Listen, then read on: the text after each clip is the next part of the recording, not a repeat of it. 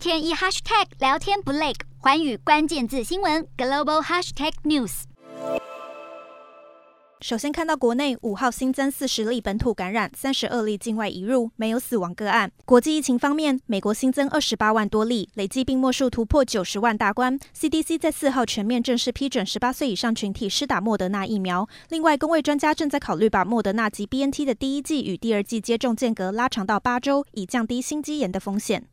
英国新增八万多人确诊，伦敦皇家自由医院进行人体实验，将相同剂量的新冠病毒喷进了三十六名受试者的鼻子里，发现有一半不具免疫力的人未遭感染。这项实验结果将会成为接下来的研究重点。法国单日新增二十四万例，该国赛诺菲药厂在先前的新冠疫苗研发赛时输了先机，近日声明旗下的蛋白疫苗会在今年第一季时完成第三阶段试验。德国新增二十三万例，该国参赛北京冬奥的代表团中有六名运动员在抵达北京机场时筛检出阳性，复检后正式确认有两名滑雪选手染疫。日本新增九万五千多例，连续第三天单日确诊九万例以上，政府会诊了新版的防疫措施，建议两岁以上的幼儿园幼童尽可能佩戴口罩。南韩新增三万六千名确诊，再创单日确诊新高，考量到收假后的交通移动人潮，下周的确诊数恐怕会进一步上升。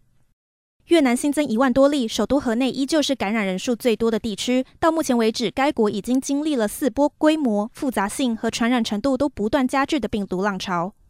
印度单日新增十二万例，我国女足代表队前往印度参赛，截至四号已经有八名队职员验出确诊，目前正在积极安排近日比赛结束后由专机再送返回台湾。印尼新增三万多例，当局表明雅加达第二级防疫地区可以不再让学生全数到校上课，改为人数减半，以减少传染风险。